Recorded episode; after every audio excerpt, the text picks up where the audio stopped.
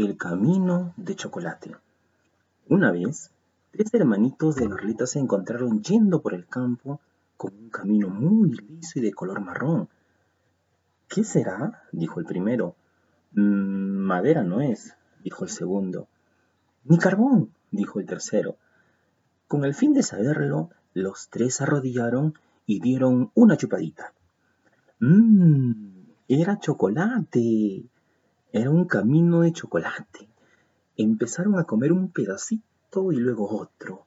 Llegó la noche y los tres hermanitos todavía permanecían allí, comiéndose el camino de chocolate, hasta que no quedó ni siquiera un pedacito. Ya no quedaba ni chocolate ni camino. ¿Dónde estamos? preguntó el primero. No estamos en Bari, dijo el segundo. Ni en Mofeta, dijo el tercero. No sabían qué hacer. Por fortuna, apareció por el camino un campesino montado en un carrito. Yo os llevaré a casa, dijo el campesino. Lo llevó hasta Barleta, hasta la puerta de su casa. Al descender del carro, advirtieron que ese era de bizcocho, y entonces, sin esperar a que se lo dijeran, empezaron a comérselo y no dejaron ni las ruedas ni los barrotes.